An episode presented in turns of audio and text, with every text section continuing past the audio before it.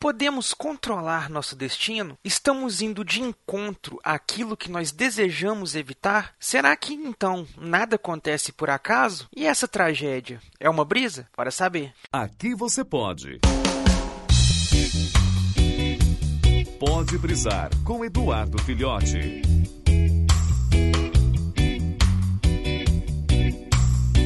Saudações, brisouvintes! Estamos aí com mais uma brisa. Ó, hoje eu queria falar para vocês aí sobre uma coisa, uma tragédia, um mito grego. Provavelmente você já conhece, provavelmente não, depende aí do ponto de vista. Eu vou falar aí sobre Édipo, né? Mais basicamente aí sobre a tragédia grega lá, o mito grego Rei Édipo. Provavelmente você já deve ter ouvido falar aí de Édipo por conta da psicologia, da psicanálise com o complexo de Édipo né? Que seria aquela é, situação onde o filho tem um apego, uma relação de amor e ódio muito forte, uma relação ali muito é, é, não comum, por assim dizer, entre aspas, com a própria mãe. E isso aí tem uma série de aspectos e uma série de fatores que são próprios da psicologia, da psicanálise, mas que o Freud deu esse nome, né? Colocou esse nome de é, complexo de Édipo, inspirado nessa história grega do Édipo, que era lá um,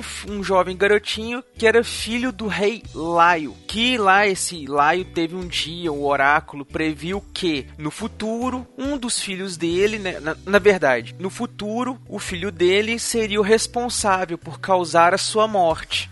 E aí o rei ficou muito louco da vida e tal, falou, não, isso não pode acontecer. Quando a esposa dele, a Jocasta, teve um filho, ele pegou esse filho e jogou fora, jogou no penhasco. Lá quis se assegurar que o filho tivesse morrido e tudo mais. Acontece que o Édipo não morreu. Então ele cresceu, viveu, teve a vidinha dele bacana. E o que que acontece? História vai, história vem, uma série de eventos lá que fazem parte da, da narrativa. O Édipo chega ao ponto em que ele de fato mata o rei e se casa com a própria mãe, a rainha Jocasta, e se torna o rei de tudo. E depois que isso acontece, é que ele descobre que ele era filho do rei, que existia essa profecia, que o rei abandonou ele quando era pequeno por conta dela, e que tudo aconteceu. E aí ele, ele cega o próprio, né, tira a própria visão, faz um momento Shiryu ali e tira os próprios olhos.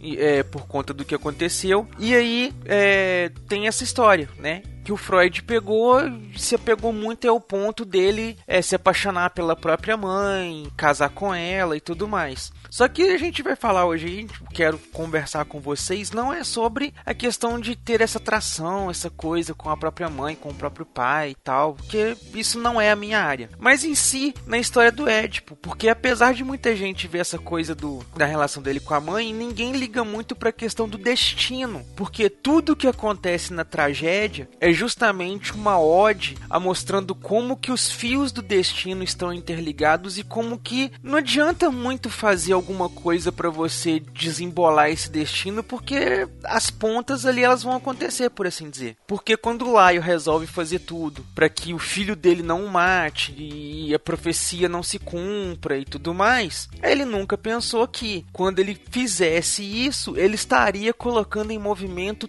todos os eventos que levariam a essa profecia acontecer. A mesma coisa que é muito tida aí nessa teoria do segredo, a gente pode até falar sobre isso futuramente, que é essa questão de poder da mente, o poder do pensamento, de você atrair o que você pensa e coisa e tal. É mais ou menos isso retratado também nessa tragédia do Édipo, porque a partir do momento que o rei pensa e manipula e mesquinha e faz tudo para que aquilo ali aconteça, é, todos os eventos, tudo que está acontecendo, tudo vai gerando para ser aquilo.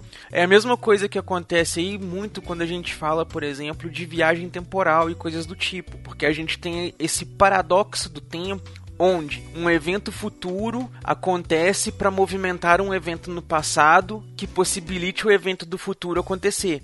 Parece complicado, mas é mais ou menos o que acontece, por exemplo, na saga Exterminador do Futuro, porque o John Connor, lá do futuro, envia o Kyle Reese para o passado para salvar a mãe dele e impedir as máquinas de matarem ele, para que ele possa nascer e se tornar o líder da rebelião no futuro. Só que o pai dele é o Kyle Reese Então ele manda o próprio pai dele pro passado para que o pai dele possa gerar ele, para que ele possa vir a ser o líder da rebelião no futuro. Então cria-se esse loop, né? Precisa ter o John Connor no futuro para que ele mande o Kyle Reese pro passado, para que o John Connor possa nascer no passado. Então fica esse esse loop temporal ali. É isso que acontece também nessa tragédia do, do Édipo, porque o, o rei fica sabendo que o filho dele vai matar ele, então ele vai tentar matar o filho, o filho não morre, volta no futuro e mata o próprio pai.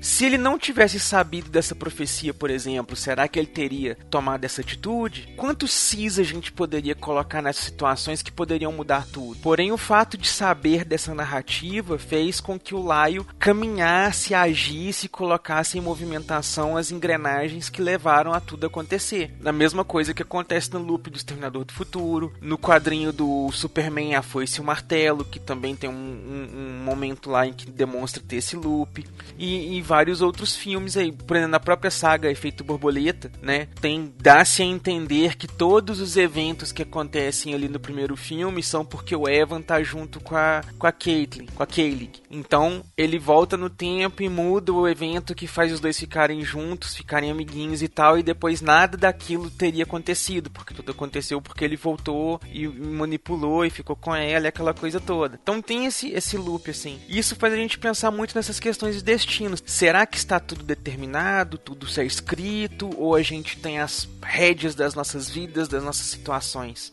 Vale a pena a gente refletir sobre isso pra gente conversar na próxima semana, né não? Então, fica a reflexão aí para essa semana. Somos donos do nosso caminho ou estamos presos nos fios do destino? Nos vemos aí na próxima brisa. Valeu!